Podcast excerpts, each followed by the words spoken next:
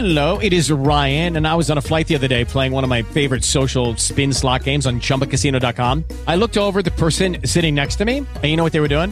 They were also playing Chumba Casino. Coincidence? I think not. Everybody's loving having fun with it. Chumba Casino is home to hundreds of casino style games that you can play for free anytime, anywhere, even at 30,000 feet. So sign up now at chumbacasino.com to claim your free welcome bonus. That's chumbacasino.com and live the Chumba life. No purchase necessary. VGW Group. Void were prohibited by law. See terms and conditions. 18 plus. With the Lucky Land slots, you can get lucky just about anywhere. This is your captain speaking. Uh, we've got clear runway and the weather's fine, but we're just going to circle up here a while and uh, get lucky. No, no, nothing like that. It's just these cash prizes add up quick. So I suggest you sit back, keep your tray table upright, and start getting lucky. Play for free at LuckyLandSlots.com. Are you feeling lucky? No purchase necessary. Void where prohibited by law. 18 plus terms and conditions apply. See website for details. Bienvenidos al podcast de Buenos Días América, la revista radial más completa para los hispanos. Política, salud, economía, tendencia y deporte son algunos de nuestros temas. Bienvenidos.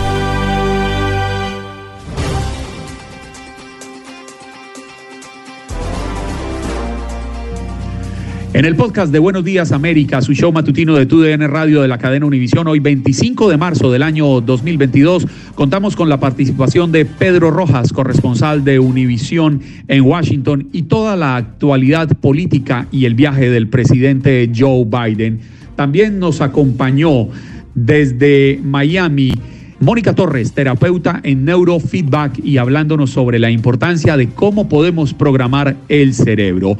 Minin Arevalo, cincuentona y creadora de Cincuentásticas, y Rosy Gómez, cincuentona, que nos hablan sobre la importancia de buscar el amor a los 50. ¿Se trata de la misma historia o por el contrario, la edad da sabiduría? Nuestros colaboradores permanentes, Max Andalón con toda la información deportiva. Esto y mucho más en Buenos Días América. ¿Qué pasó? ¿Qué pasó? ¿Qué pasó? Mientras usted dormía. Mientras usted dormía.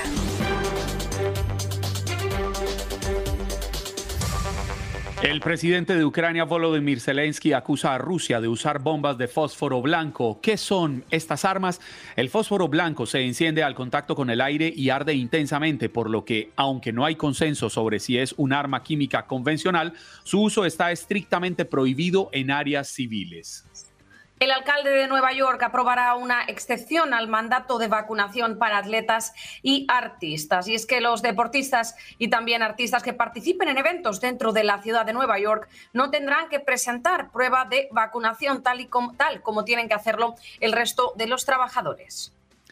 Al menos cuatro personas murieron y otras tres resultaron heridas en un bombardeo ruso contra un centro médico en Yarkov, en el este de Ucrania, anunció el viernes la Policía Regional de la segunda ciudad del país. Tras los incidentes con los Spring Breakers, Miami Beach prohibió la venta de alcohol después de las 6 de la tarde. Las autoridades ya habían impuesto un toque de queda en South Beach, el distrito de entretenimiento que sufrió varios brotes violentos durante las vacaciones de primavera. Y mucha atención que Ucrania pidió hoy viernes a la Unión Europea que cierre sus fronteras con Rusia y Bielorrusia, país aliado de Moscú en la invasión a Ucrania. El Ministerio de Infraestructuras propone a la Unión Europea que bloquee totalmente las conexiones terrestres y marítimas con Rusia y Bielorrusia, dijo la entidad en un comunicado en Telegram.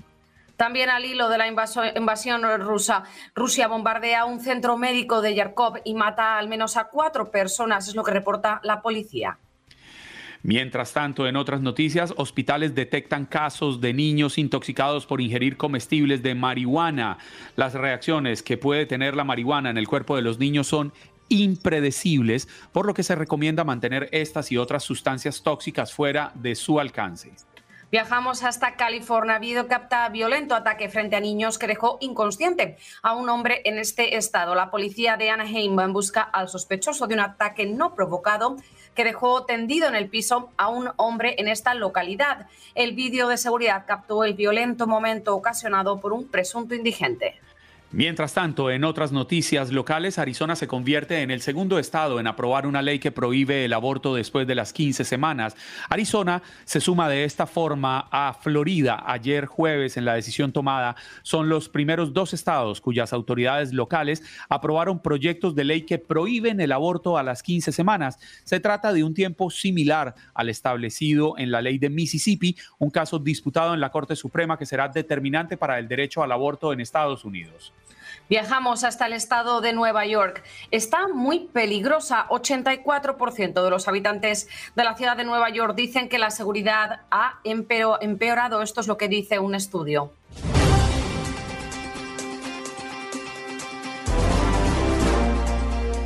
Nos vamos ahora con una cita que tenemos cada viernes, porque está con nosotros el gran Pedro Rojas desde la ciudad de Washington, porque si ustedes estaban acostumbrados a verlo a él corriendo, recorriendo la frontera sur de los Estados Unidos, pues ahora recorre las fronteras políticas de este país. Querido Jorge, buenos días América. querido Pedro, perdón, buenos días América. Tranquilo, un gran saludo para los dos y buenos días para todos. Qué bueno que estamos juntos de nuevo. Así es. Quiero arrancar con una noticia que me llamó mucho la atención, Pedro, y es que tiene implicaciones internacionales. Eh, Biden y su visita a Polonia, Biden y su visita a esta zona que está donde está la situación bastante tensa porque este país ha acaparado la mayor cantidad de inmigrantes, de personas que han huido de Ucrania, de refugiados que buscan eh, tranquilidad en medio de tanta muerte y tanta incertidumbre. Así es. Eh, bueno, Juan Carlos, es una noticia de desarrollo, lo estás puntualizando como debe ser. Primero que nada, el presidente estará partiendo a Polonia en las próximas horas. Acaba de reunirse con el, eh, con el presidente de la, de la Comunidad Europea también. Acordaron varias cosas hace unas cuantas horas, hace pocos minutos también se acaba de anunciar Estados Unidos y Europa han creado lo que se llama en inglés un task force, una, una fuerza de tarea para buscar la manera de que Rusia, eh, perdón, de que Europa eventualmente pueda suspender la dependencia de energética de Rusia. Este es un plan ambicioso, no tiene un estimado de solución a corto plazo, pero se plantea la meta de que para el 2030 Europa esté totalmente desconectada energéticamente de Rusia. Eso por un lado. Pero el presidente va efectivamente a la frontera con Ucrania, va a ir a un lugar que se llama Jersov, que es un lugar donde están recibiéndose muchos refugiados. Pero primero que nada, el presidente va a visitar, visitar al presidente polaco e inmediatamente después irá a donde están las tropas estadounidenses ya destacadas en ese lugar. En este momento, según estimados del Pentágono, hay más de 100.000 soldados estadounidenses desplegados en lo que se llama en inglés el Eastern Flank, el flanco este de la, de la Unión de la Organización del Tratado del Atlántico Norte, también conocida como la OTAN. En ese lugar están miles de tropas estadounidenses en Rumania, en Polonia y en varios países bálticos destacados en este momento. Así que el presidente primero hará allí. Pero la gran, la gran incógnita, ¿va el presidente a reunirse con los refugiados? Es algo que esperamos que ocurra en las próximas horas también. La Casa Blanca no ha querido dar detalles sobre dónde y cuándo va a tener lugar esta reunión, obviamente por razones de seguridad. El presidente es una figura muy, muy importante en el mundo en este momento. Además, ha logrado tener, y hay que reconocerlo, en los últimos meses la sagacidad de reunificar y de fortificar la Organización del Tratado del Atlántico Norte y también la Unión Europea alrededor de este conflicto. Así que eh, por ahora no conocemos muchos detalles, pero estimamos que en transcurso de las próximas cuatro o cinco horas tengamos un conocimiento de un momento de encuentro específico entre el presidente y posiblemente grupos de refugiados ucranianos. Y en el caso de, darse este encuentro, eh, la carga política del mensaje sería bastante, bastante fuerte.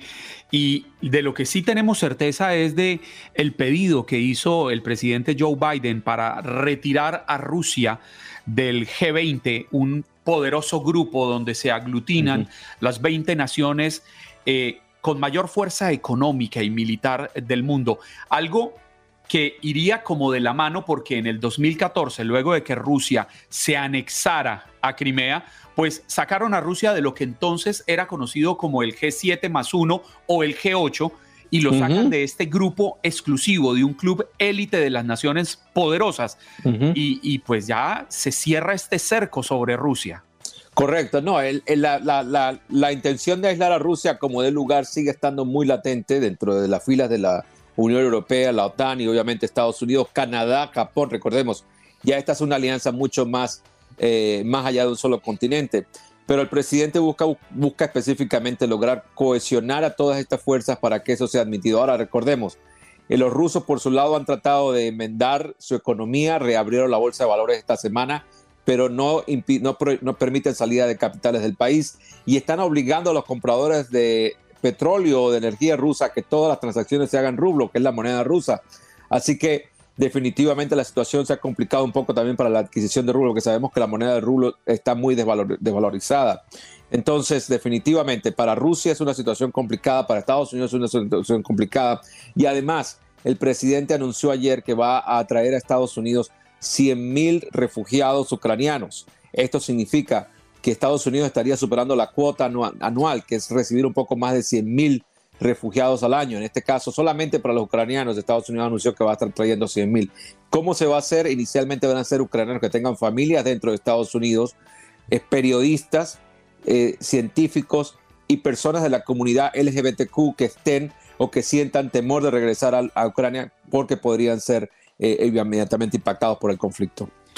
Y en lo personal, aplaudo la medida, Pedro, porque usted, Clara, yo, los tres somos inmigrantes, los tres sabemos que Estados Unidos históricamente, y esto es innegable, está soportada eh, social, económicamente en el esfuerzo de los inmigrantes. La historia de, Estados Unidos va de la mano con la inmigración.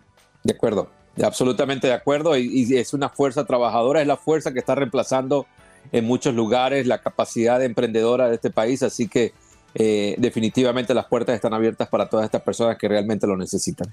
Óigame, Pedro, no quisiera que termináramos este, este segmento de las noticias de la Casa Blanca, del barrido político por los Estados Unidos de esta semana, sin preguntarle en qué paró el tema del famoso diario íntimo de la hija del presidente Joe Biden, de Ashley Biden, que habría estado a punto de terminar en manos de grupos cercanos al ahora expresidente Donald Trump, algo que me parece que violaría la intimidad, la privacidad de la hija del presidente de los Estados Unidos. No ha habido más desarrollo sobre eso esta semana, curiosamente. Sabemos que estos grupos están tratando de perpetuarse para tratar de, ah, vamos a decirlo, prepararse para el contexto electoral que se nos acerca, en este caso la elección de medio término. Pero fíjate la reacción de Biden ayer en esta rueda de prensa en Bruselas, donde un periodista que no creo que fue estadounidense, fue un periodista europeo que le preguntó si él estaría dispuesto a, buscar la reelección en 2024 y si estaría dispuesto a medirse de nuevo con, con Donald Trump. Es algo que cada día coge más fuerza, toma más posibilidades de ocurrir. Las filas internas del Partido Republicano están muy aliadas a, Donald Trump y definitivamente eh, el presidente Biden tuvo una respuesta no muy no muy clara. Dijo que por ahora lo que más le ocupaba era tratar de mantener la unidad de la Unión Europea y de la OTAN y de fortificar las fuerzas del oeste en relación a lo que está ocurriendo en Ucrania. Pero para el presidente es algo cada día más importante y la amenaza, la amenaza de poder perder el control del Congreso este año es bastante latente. Así es, Pedro. Pues muchas gracias por haberse levantado temprano, haberse arreglado, puesto esa corbata, estar tan elegante para venir a su cita semanal que con tanto cariño le recibimos aquí en Buenos Días América. No, aquí ya estamos listos para salir del trabajo y deseosos de, un día de éxito y de mucho gozo. Eh, mi mensaje para ustedes es que Dios les bendiga mucho. Cuídense mucho. Feliz fin de semana para todos. Maravilloso fin de semana. Fuerte abrazo.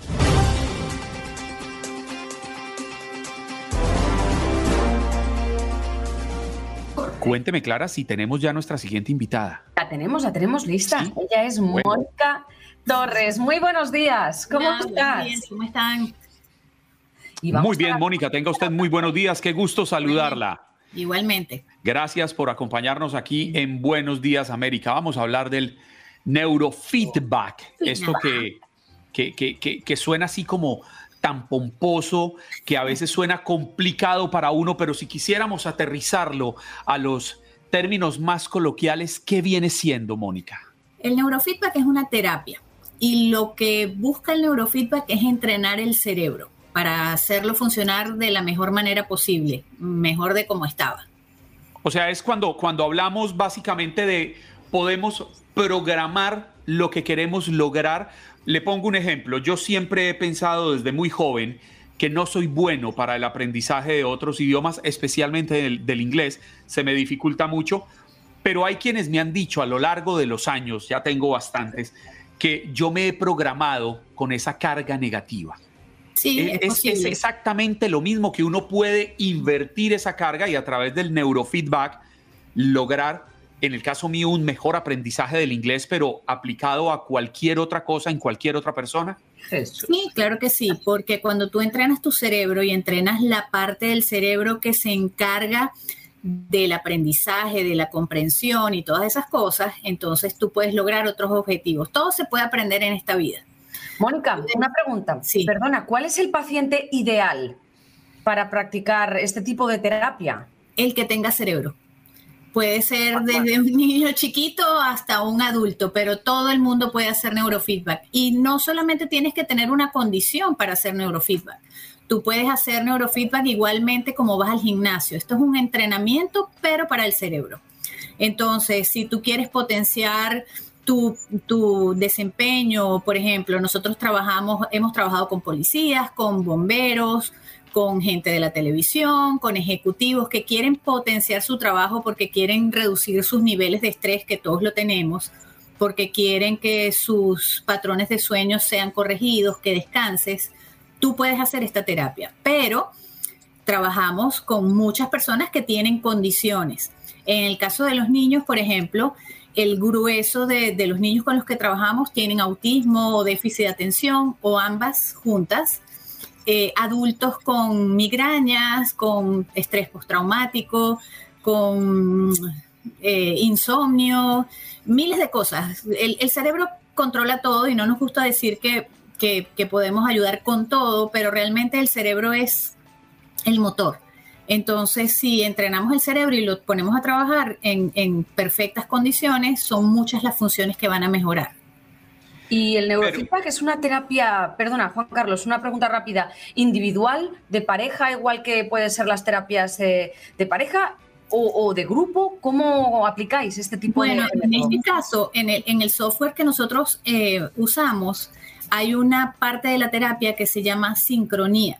Y en la sincronía ahora podemos poner a dos personas a la vez, por ejemplo, madre e hijo, esposo, esposa, parejas, eh, para, que, para que sus cerebros se sincronicen. Pero el neurofeedback como tal se hace individualmente y cada terapia y cada protocolo de terapia se hace dependiendo de las condiciones, los síntomas o de lo que cada persona quiere mejorar. Pero ¿cómo se logra, Mónica? Eh, estoy tratando de imaginarme, ¿esto es o, o, o, utilizan algún tipo de ayudas visuales, auditivas, sí. o le conectan a uno algo a la, a la, a la cabeza para, sí. para, para tratar de entender un poco más cómo profundizar en el cerebro para lograr programarlo? Voy a, voy a, tratar de explicártelo de la manera más simple. Igualmente tengo personas que van por la décima sesión y todavía me preguntan, pero ¿cómo es que esto funciona? ¿Cómo funciona? Fíjate, nosotros hacemos una primera sesión en la que evaluamos al, al, cliente, ¿ok? Tenemos esto, hacemos una lista de síntomas y organizamos el trabajo que vamos a hacer, por dónde vamos a empezar a trabajar y cuáles son los pasos a seguir. La siguiente visita es la sesión de terapia como tal.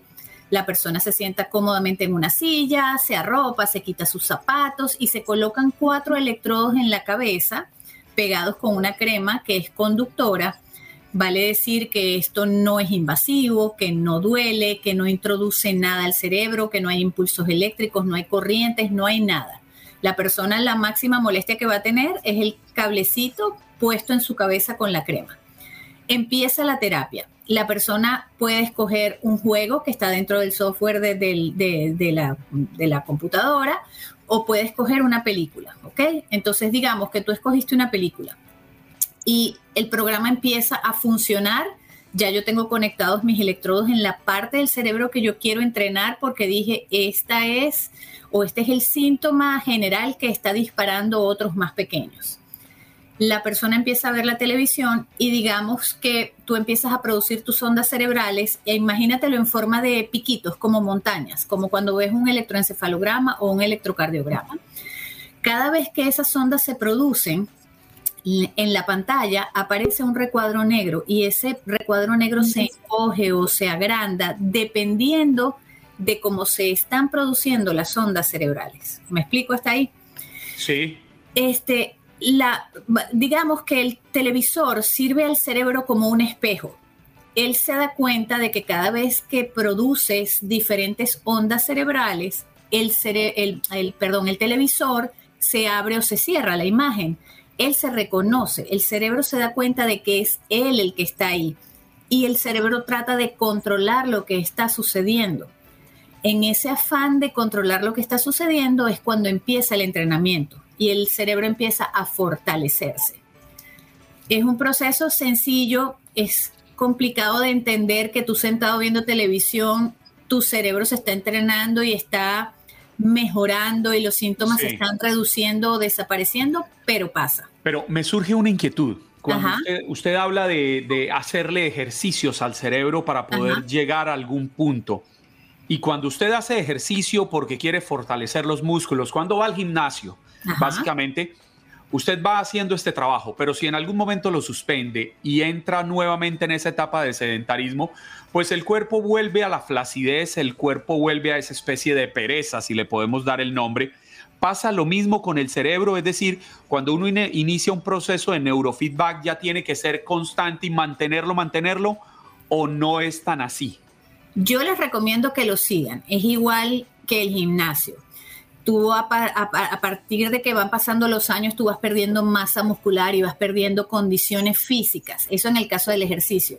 En el caso del cerebro, tú vas con la edad perdiendo también habilidades cognitivas, vas perdiendo memoria, eh, el estrés influye mucho, pero con neurofeedback pasa algo. Nosotros requerimos que al menos la persona haga 25 o 30 sesiones. ¿Para qué? Para que el cerebro se quede con el aprendizaje. Una vez que el cerebro aprende, no es que lo memorizó, no es que yo me memoricé una hoja para un examen y lo presenté mañana y en dos semanas me preguntas y ya no lo sé. Cuando tú haces de entre 25 y 30 sesiones de neurofeedback, tu cerebro aprende y lo que tu cerebro aprenda se queda. Es como que tú aprendiste a montar bicicleta chiquitico y más nunca montaste bicicleta y vuelves a montar bicicleta con 25 años quizás das un traspié al principio, pero ya después de cinco pedaleadas ya tú estás rodando en tu bicicleta. Hay memoria, hay memoria en el cerebro para recordar lo que aprendió. Oye, qué interesante. Es, interesante. Y ya eh, no quisiera despedirme, Mónica, sin preguntarle algo que seguramente se están preguntando muchos. Usted habla de 25, 30 terapias de un procedimiento que es muy interesante, pero más o menos en promedio, ¿qué costo tiene una terapia? Como por si uno quisiera programarse para decir, ok, quiero hacer esto, ¿cuánto me va a valer al final del ejercicio las 25, 30 sesiones? Sí, una terapia de neurofeedback, dependiendo de dónde lo hagas, puede estar entre 100 o 150 dólares. O sea, no, no es tampoco tan económico, pero tampoco tan horriblemente caro, podría uno pensar. Pero vale la pena. Vale la pena cuando tú ves resultados tan increíbles como los que vemos aquí. ¿Y, esos, ¿Y esos resultados al cuánto tiempo usted empieza a verlos? O, todo depende. Todo depende de cada persona porque es como el metabolismo y hace, si haces una dieta, unos adelgazan y otros no tan rápido. Pero en niños pequeños tú puedes verlo hasta en la primera sesión. Entiendo. Sí. Y además es que estoy pensando, porque decías que recomendáis entre 25 y 30 sesiones, creo que has dicho. Eh, quiero pensar, quiero pensar que, claro, también dependerá, estabas hablando de que haces una dieta y hay personas que pierden peso en, las, los cinco primeros días y otros en el día 15. Tardan más, sí. Exacto. Pero me imagino que dependiendo del trastorno, el objetivo, la dolencia con la que la persona aparece, porque por ejemplo un PTSD, lo que es un trastorno eh, de estrés postraumático, probablemente o quizás tarda más tiempo en verse. Sí, obviamente, obviamente. Exacto, que en otras dolencias que son pues menos severas, ¿no? Podemos decir. Sí, es que fíjate, vamos a, vamos a hablar de, dos, de tres casos. Tú vienes y me dices, Mónica, yo quiero hacer terapia porque eh, yo estoy muy estresada con el trabajo, me toca pararme temprano, no estoy durmiendo bien. Tú vienes, haces unas sesiones y de repente tú estás chévere, con 20 o 25 sesiones. Viene otra persona que me separé, me divorcié, perdí mi casa, perdí mi trabajo, se me murió alguien, y eso provocó, ese evento eh, desembocó en insomnio, ataques de pánico, mucho estrés o estoy comiendo demasiado porque estoy demasiado ansiosa. De repente, en 25 sesiones, esa persona vuelve a la normalidad, ¿ok? Pero hay otros casos, como decías, la, el, el, estrés postraumático, el autismo, el déficit de atención. Esos son casos en los que tú en 25 sesiones vas a ver mejorías, te lo aseguro que sí, pero que van a necesitar más que esas 25 sesiones porque es algo que está ahí. Eh, eh, el autismo ni siquiera se sabe de dónde viene, es algo que está dentro de ti, digamos, como viene, viene contigo. Mm. Entonces, eh, siempre vas a tener estresores, siempre vas a tener nuevas, nuevos eh, problemas, nuevas cosas. Entonces, en, en, caso, en el caso de esos niños o adultos con esas condiciones, tú debes trabajar más tiempo que eso. Sí. Pero todo depende. Y esas 25 sesiones, ahora sí se nos está acabando el tiempo, esas 25 sesiones son ¿en cuánto tiempo, más o menos? Se recomiendan que se hagan dos veces a la semana, primero porque quieres ver cambios rápidos y segundo porque los reportes de lo que sucede después de las sesiones son importantes para saber qué vas a hacer luego. Estamos Entonces, hablando de un procedimiento que puede tardar unos tres medio, meses, más o menos. Meses, ajá, tres meses. Sí. Mónica, muchísimas gracias por habernos gracias acompañado aquí en gracias. Buenos Días América. ¿Dónde la pueden conseguir quienes la quisieran contactar? Eh, nosotros tenemos nuestras oficinas en Weston y el número es el 786-239-1066. ¿Y redes sociales? Arroba Hello Neotherapy. Mónica, muchísimas gracias. Será Mónica Torres, especialista en neurofeedback. Bonito día. Feliz día para ustedes también.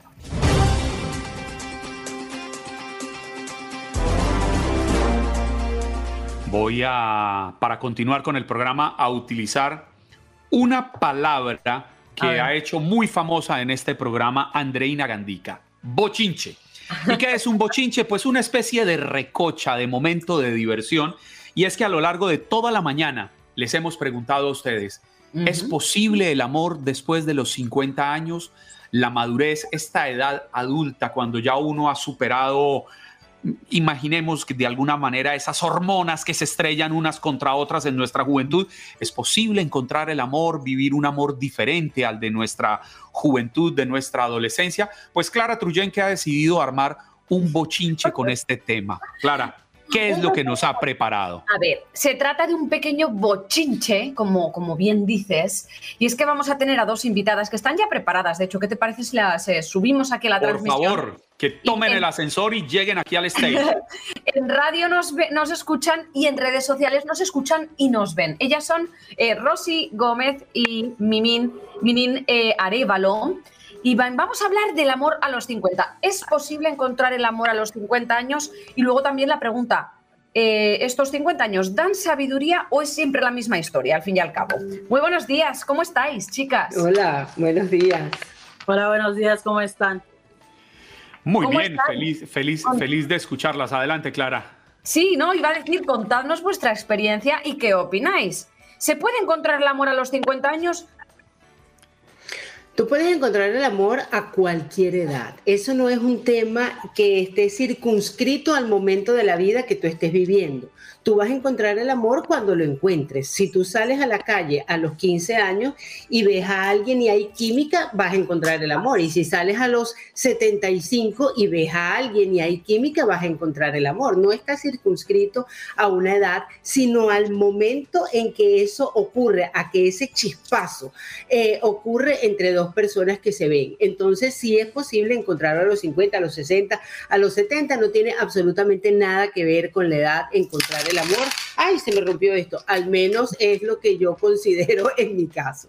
Rosy. Pues yo realmente espero que todavía pueda encontrar el amor a los 50 porque pues estoy muy joven, estoy viviendo pues uno de los mejores años de mi vida, ahora mi nueva soltería, entonces se me ha dificultado un poco, no sé cómo va a ser el nuevo amor de mi vida, eh, esto de dating a los 50 está muy cañón acá afuera el, el, ambiente, pero pues lo andamos intentando, andamos haciendo de todo un poquito, pero yo sí espero que si yo todavía tengo la, yo digo todavía me voy a casar otra vez y todavía uh, lo voy a volver a intentar pero... otra vez y otra vez y otra vez. Hasta o sea, que no llegue. solo encontrar el amor, que es que también Rosy se nos casa. Yo, ah, definitivamente, yo me quiero casar, yo quiero volver a tener una pareja no sé si mañana pasado, pero de que lo quiero, lo quiero, sí. Pero señoritas, quiero decirles, y honestamente, me perdonan, que me siento engañado por ustedes las dos. ¿Por qué? Porque ustedes vienen a decir que tienen 50 y no, yo no les creo. Ustedes se ven más jóvenes que Clara Truyenque. Por favor, ¿de, de dónde sale esto? Me siento engañado. No, mentiroso. 56, 56 completo este año. Un Yo término- también. Yo También. tengo 55, sí. Bueno, no. Por favor, apúntenme ahí en la lista de posibles novios. Sin embargo, que no me escuche mi esposa, que está en una habitación. aquí al lado. Ni el mío, ni el mío que está allá arriba. Mini, usted creó un término que me llama mucho la atención. Cincuentásticas. Sí. Cincuentásticas. ¿Qué es cincuenta, cincuentásticas? Esto es la conjunción de dos palabras mágicas, que es cincuentona, que ya es una palabra mágica por todo lo que encierra ser una cincuentona, fantástica. Eh, nosotros somos, yo soy una cincuentona fantástica. Me choca eso de los 50 son los nuevos 40, los 40 son los nuevos 30. Mentira, los 50 son los nuevos 50. Es una edad maravillosa para vivir, como será maravillosa vivir los 50, perdón, los 60, como ha sido maravillosa vivir los 40. Cada edad tiene un encanto, cada edad es una etapa donde hay muchas cosas por explorar, muchas cosas por descubrir y muchas cosas por hacer. Entonces, cuando yo cumplí 50, dije, bueno, pero ¿qué soy yo ahora que tengo 50? Ay, ya sé, soy una cincuentona fantástica. me y encanta, He hecho, me encanta. he hecho movimiento y, y me parece que la estoy pasando bomba y tengo un bochinche para utilizar la palabra que están usando ustedes hoy. Tengo un bo- porque además también soy venezolana como André, eh, tengo un bochinche armado con todo esto de las cincuentásticas. A mí me A mí encanta, me encanta dice decir Rosy. que tengo 50. Y yo le quería preguntar, porque ayer hablaba con un amigo y él me decía algo que yo no me había quedado pensando nunca y tiene toda la razón. Esta es la única vida que tenemos. Entonces no podemos andar experimentando, tenemos es que darle y meternos porque no tenemos más opciones, o la vivimos o se nos acaba. Rosy, ¿por qué está tan segura que quiere enamorarse de nuevo, quiere arrancar de ceros y se vuelve a casar y se mete a los 56 años? Yo siempre he estado enamorada del amor. Yo fui muy feliz casada, ya se acabó el amor y lo quiero volver a vivir otra vez desde el comienzo. Me gusta el enamoramiento, me gusta la vida en pareja, me gusta todo. Yo sí lo quiero volver a vivir. Yo no quiero estar sola mucho tiempo. Ahorita estoy disfrutando lo que hago, lo estoy haciendo sola, pero yo quiero volver a tener esa pareja, yo quiero volver a despertar acompañada, yo quiero hacer cosas acompañada, yo no quiero estar sola. Es que, lo único que ahorita lo que se me está presentando para hacer esas cosas nada más no no ha valido la pena. Mucho jovencito y la verdad yo no quiero nada de esto. Eso es colágeno, muy Rosy. difícil. Es que El una cosa, a los Rosy. 50 es muy difícil. Rosy, Minin, una cosa. Los eh, oyentes que nos han estado llamando durante el programa de hoy desde las 6 de la mañana eh, nos estaban comentando que esto de encontrar el amor a los 50, pues que a partir de los 50 como que es amor de verdad, más puro. Y que antes son pues niñerías, digamos. ¿Qué tanto es verdad esto que están diciendo? Es decir, estuvimos haciendo el tonto durante los primeros 30 años y he de esperar hasta cumplir 50.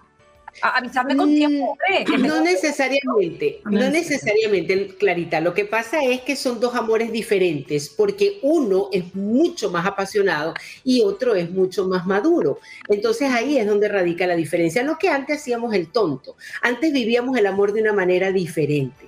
Antes era mucho más fogosidad, mucho más pasión, mucho más ímpetu. Había más ímpetu porque el cuerpo cambia, quieras que no, el cuerpo cambia. Eh, el, ritmo de vida cambia. Ya a los 50 eh, no es que baje eh, la pasión, porque también se vive la pasión, pero a otro tiempo. Hay mucha más madurez, ya no compites con otras mujeres de que, ay, me vas a robar a mi marido. No, te lo presento. Ven que se lo presento, que si él se quiere ir con usted, vaya, que yo me consigo otro.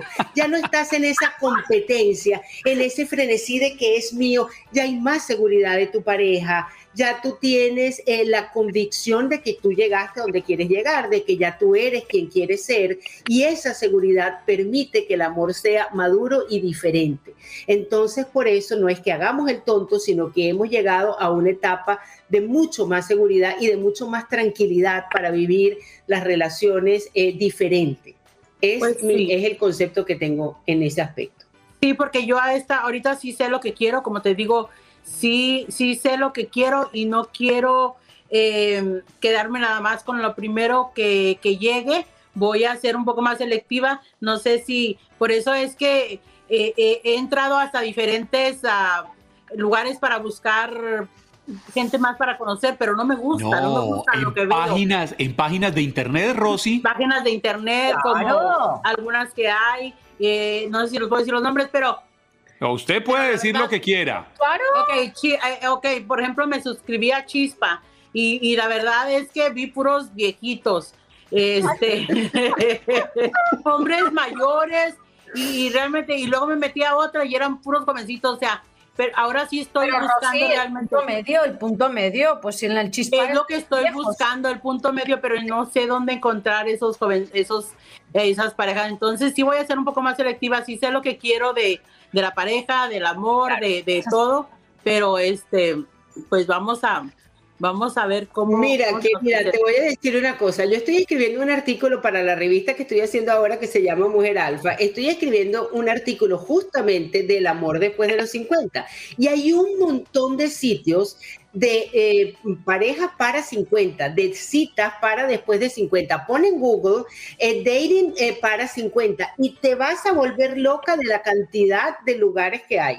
Te lo digo porque los tengo. Luego me pasas tu teléfono y con gusto te los doy porque me volví loca de la cantidad de lugares que Pero hay. sabes que lo que a mí no me gusta es que como que los hombres están ahí en un catálogo viéndote y, como no, no, no me gustó. Sentí Óigame, así Rosy, como que no, yo quiero, Y yo entonces- quiero enamorarme de alguien cuando lo vea, que, que vea su mirada, pero que, que, que sea algo que me pase. Y, que siéntate en un parque, búscate un perrito y siéntate en un parque y paseas No, el perro a ver qué pasa. Y entonces, ¿qué decirle? tengo, solo necesito ir al parque. ¿Qué decirle a los hombres eh, que ya pasamos cierta edad, los 40, los 50, los 60, que nos gustan las jovencitas, por ejemplo, y que estamos como en esa transición de los colores, que pasamos de ser el príncipe azul a convertirnos en el viejo verde?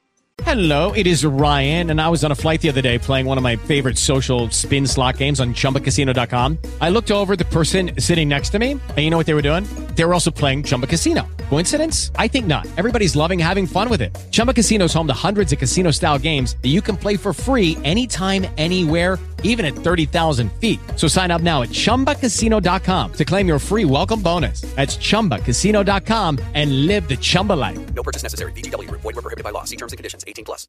Rápidamente, 10 segunditos cada una.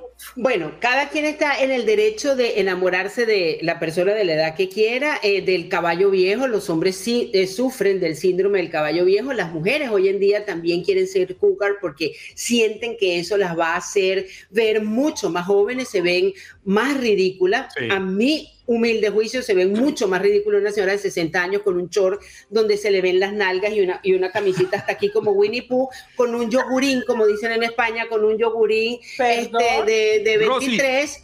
Eh, mira, no se ve bien, pero cada quien es libre. Yo creo que... Rosy, 10 bonito segunditos porque nos vamos a corte disfrutarlo. comerciales. Bueno, pues cada quien lo que le guste. A mí lo que sí no me gusta es andar con jovencitos. eh, no se ve bien para mí. Si los hombres quieren andar y pueden eh, este, pagarlo, pues está bien. Pero a mí realmente, a cada quien lo que le guste. Mini Arevalo, Rosy Gómez, muchas gracias. Ya regresamos. Muchas Gracias a ustedes. Estás escuchando el podcast de Buenos Días América, la revista radial más completa para los hispanos. Escúchanos en las diferentes plataformas: Euforia, Spotify, TuneIn y iHeartRadio. Tu DN Radio. Vivimos tu pasión. Co- co- Como dicen los grandes, la liga se gana partido a partido. Partido a partido. En Buenos Días América, Contacto Deportivo.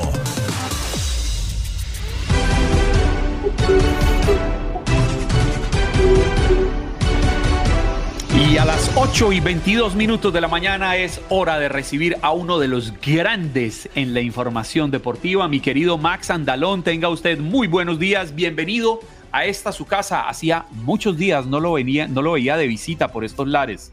Sí, eh, ¿qué pasó, Juan Carlos? Claro, ya, ya un buen rato lo dices bien, Juan Carlos. Pues obviamente, como siempre, ya un placer estar eh, de nueva cuenta en Buenos Días América, cuando eh, es el partido más importante quizá del año en la, en la CONCACAF. Se definió el clásico de la CONCACAF y diría, no sé si el clásico, el eh, partido más importante del año, porque también estuvo el que se jugó en Estados Unidos, porque también estuvo el que se jugó en la Nations League y el que se jugó en la Copa Oro, pero eh, no cabe duda de que el partido más importante o la rivalidad que paraliza a final de cuentas a la CONCACAF es México contra Estados Unidos. Otra edición se jugó, México sigue sin poder vencer a la selección de las barras y las estrellas 0 por 0, un partido en el que terminan, creo yo, me parece, sobre todo de parte de los locales México, quizá dejando cosas a desear, en la que quizás sí eh, estuvo por ahí eh, cerca de conseguir eh, el gol cualquiera de los dos equipos. Creo que Estados Unidos tuvo las dos más claras, sobre todo destacar la que termina fallando Christian Pulisic en los primeros minutos, en los primeros 20 minutos del partido. Y pues sí, México con más posición del balón, pero realmente no pudo hacer eh, pues presente ese dominio dentro de, del marcador. Ya les decía, 63% de posesión para los mexicanos, 37 solamente para, para Estados Unidos, pero aún así si nos vamos en cuanto a remates, 11 eh, de México, 9 de Estados Unidos, pero eh, Estados Unidos 4 a puerta por solamente dos de los mexicanos, realmente creo que no fue la tarde de México. Si nos ponemos a ver quiénes estuvieron en buen momento y quiénes no, en mal momento nos podemos encontrar a Edson Álvarez, a Raúl Jiménez, al Tecatito Corona, al Chucky Lozano. Creo que tuvo mala suerte el Tata, si bien es cierto, creo que no ha hecho las cosas de la mejor forma.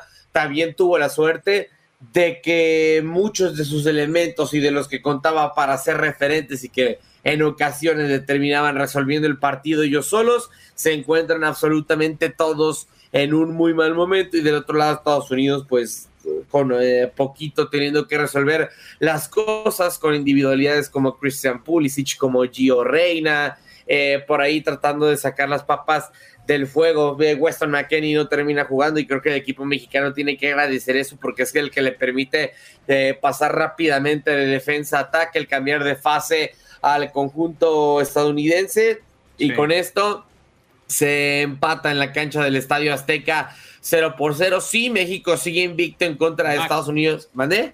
Eh, lo, lo, interrumpo porque quiero preguntarle, más de 85 mil espectadores le caben al Azteca, pero entiendo fue con hinchada reducida, ¿no?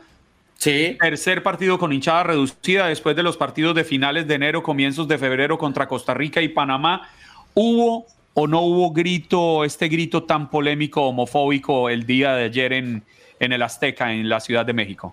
Desafortunadamente sí hubo grito eh, hacia los minutos finales del, partido, pero eh, dentro de lo que cabe hay una buena noticia, creo que ya está ni siquiera para la gente, sino para la Federación Mexicana de Fútbol, que es que la FIFA decidió cambiar ese, ese proceder o ese actuar y en lugar de simplemente eh, pues sancionar a las federaciones que eh, presenten un grito homofóbico al eh, apelar la Federación Mexicana de Fútbol a decir, bueno, es que ni siquiera están gritando por ser homofóbicos, ni siquiera están gritando por eh, molestar al otro portero, están gritando tal cual para perjudicarnos a nosotros, porque eso era lo que mucha gente decía, que quería gritar para perjudicar a la Federación Mexicana de Fútbol, para perjudicar a su propia selección, para que despidieran al Tata Martino. Entonces, viendo esto, la FIFA dijo, ok, a partir de ahora, entonces simplemente vamos a multar a las federaciones que no hagan nada en contra del grito homofóbico. Ya, si ellos toman medidas, si ellos hacen conciencia, si ellos eh, luchan en contra del grito y la gente no quiere entender, pues ahora sí que no es culpa de la Federación Mexicana de fútbol y, parece de momento que como la federación está haciendo algo en contra del grito homofóbico, ya no sería tan severa la multa o incluso ni siquiera habría, habría castigo, pero sí desafortunadamente termina por haber eh, grito homofóbico en el estadio Azteca, una gente que está enojada realmente con la selección mexicana, con el Tata Martino, también se escuchó muy fuerte el fuera Tata al final del juego y pues complicada la relación entre la selección mexicana y el público el día de hoy. Nos hace una pregunta o no, nos hace una afirmación Rocío Chacón Gómez aquí en el Facebook Live. Costa Rica sigue viva al quitarle el invicto a Canadá ayer en el Estadio Nacional de Costa Rica. Vencimos 1 a 0 y termina con el grito de batalla, un hermosísimo de los costarricenses, pura vida. Sí, sorprende realmente la selección de Tica, lo dices bien Juan Carlos y también lo dice bien Rocío.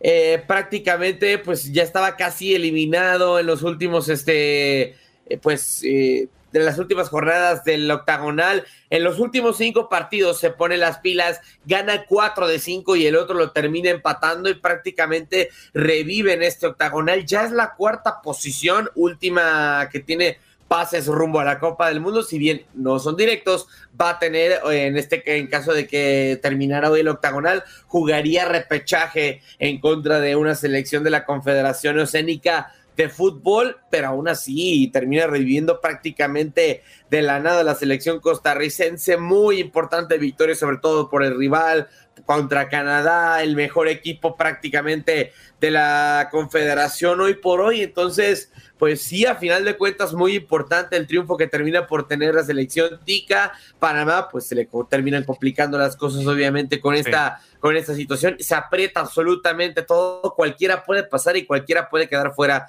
Rápidamente pasando con los lugares, primero Canadá con 25 segundos, Estados Unidos con 22, también México tercero con 22, cuarto con 19 eh, Costa Rica, quinto Panamá con 18 puntos y ya los que están mucho más abajo y prácticamente están eliminados. El Salvador con 10 en sexto, Jamaica séptimo con 8 puntos y octavo con solamente 4 puntos la selección de Honduras.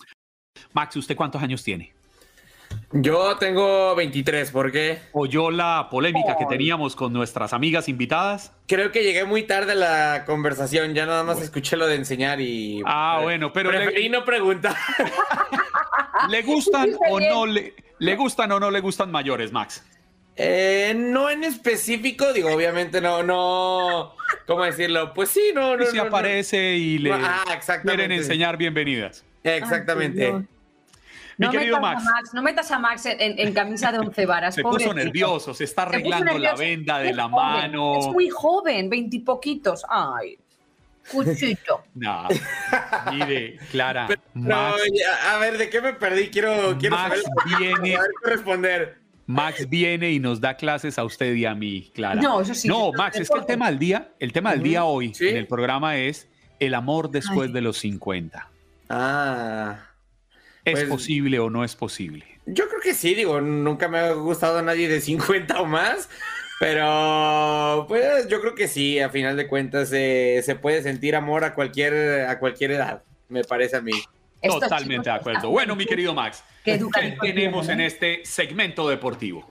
Eh, ya les decía un poco más acerca de las eliminatorias de la CONCACAF, cómo terminan quedando las cosas. Nos vamos al otro lado del continente, al sur, porque las eliminatorias en Sudamérica, en Conmebol, están eh, pues cada vez más cerca de quedar definidas. Solamente nos quedan eh, o nos queda una jornada, una jornada y parte muy pequeña de, de la penúltima jornada, realmente incluso partido pendiente entre Brasil y Argentina, que digo, ya no sabemos ni siquiera si se va a jugar o no, porque los dos ya están clasificados. Argentina tiene asegurado el segundo lugar, mientras que Brasil tiene asegurado el primero, entonces realmente es un partido ahora sí que de mero, pues casi hasta calentamiento para estas eh, 12 selecciones. Y hablando del otro de los partidos que queda pendientes, es el Argentina en contra de la selección de Venezuela, que se va a jugar el día de hoy, un día más tarde del resto de la jornada, pues eh, prácticamente nada por disputarse en este partido. Ya les decía, eh, tiene asegurado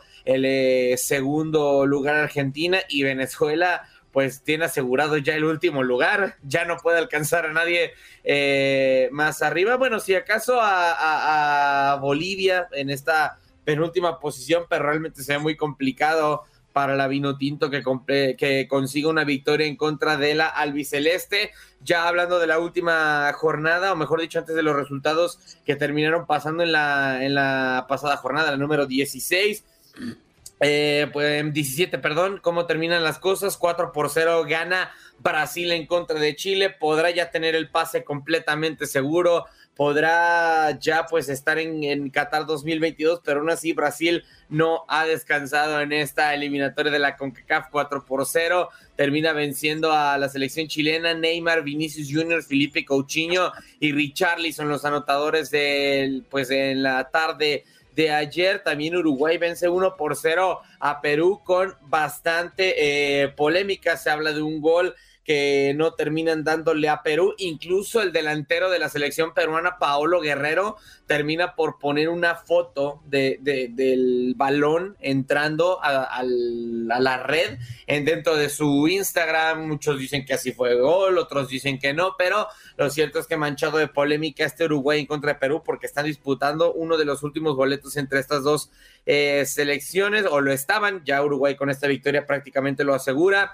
Colombia vence 3 por 0 a la selección de Bolivia, goles de Luis Díaz, de Miguel Borja y de Mateus Uribe, eh, 3 por 0, partido pues básicamente muy decantado para la selección cafetalera, yéndonos a otros partidos, Paraguay vence 3 a 1 a Ecuador en el eh, último partido que se jugó de esta jornada, ya nada más nos queda, les decía, el Argentina en contra de Venezuela, las cosas se van a terminar definiendo en la última jornada. Perú se enfrenta a Paraguay, Ecuador, Argentina, Chile, Uruguay en el partido quizá con más morbo. Venezuela a Colombia y Bolivia a Brasil. ¿Cómo van las cosas en este momento en la tabla de posiciones? Ya les decía, con muchísimos puntos de ventaja. Brasil primero con 42 puntos, segundo Argentina con 35, tercero Ecuador con 25 y cuarto Uruguay con 25 también. Estos eh, dos ya prácticamente con su boleto eh, pues asegurado, o estos cuatro equipos que acabo de mencionar, Brasil, Argentina, Ecuador y Uruguay, y hay eh, varios equipos que se pelearán el último boleto, tres en concreto. Perú es quinto, quien lo tiene en este momento con 21 unidades, Colombia sexto con 20 y Chile es séptimo con 19 ya las últimas posiciones, Paraguay, Bolivia y Venezuela. Entonces, una última jornada de infarto. El boleto quedará entre Perú, en Colombia y Chile, así que habrá que ver qué es lo que termina pasando en esta última jornada del, eh, pues de la clasificación final de la CONCACAF rumbo a la Copa del Mundo. El último boleto hablando del repechaje. Yo sí quiero preguntarle por mi selección Colombia. ¿Usted sí le ve posibilidades, Max, o no me ah, tanto? No, a ver, creo que con todo respeto para la selección de Venezuela que me merece, va a terminar ganando Colombia más allá de que juegue en Venezuela. El problema para Colombia no está... Aló, Andreina, ¿escuchó a Max? yo, le digo, sí, señora, sí. Ah, usted está oyendo el programa. Yo le digo que, muchos saludos de Andreina Gandica, Max. Eh, saludos también, Andreina. Digo, ahora sí que con todo respeto. A ver, Venezuela es último de la clasificación, cinco puntos por debajo de Bolivia, que es el penúltimo.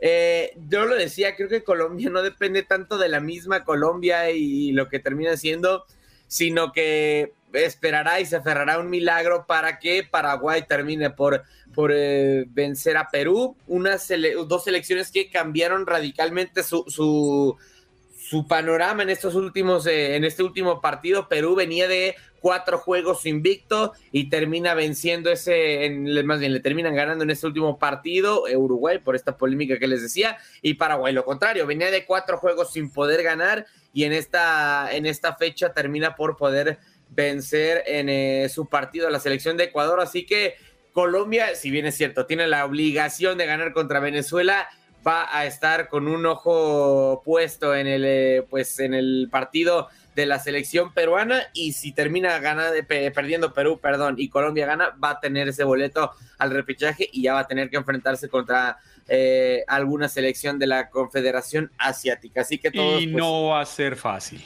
No, no va a ser fácil, pero pues creo que en este supuesto sí arrancaría como favorito Colombia. Así que pues todos aferrados a un milagro, a ver qué termina pasando. Ya Chile creo es casi imposible que termine accediendo a la Copa del Mundo. Mi querido Max, muchísimas gracias por acompañarnos hoy viernes 25 eh, de marzo del año 2022. Siempre muy generoso usted con tanta información deportiva. Un fuerte abrazo, feliz fin de semana. Muchas gracias Juan Carlos, Clara, como siempre, un placer, feliz fin de semana. Gracias por acompañarnos en nuestro podcast. Buenos días América. Y recuerda que también puedes seguirnos en nuestras redes sociales. Buenos días AM en Facebook y en Instagram. Arroba Buenos días América. AM. Nos escuchamos en la próxima.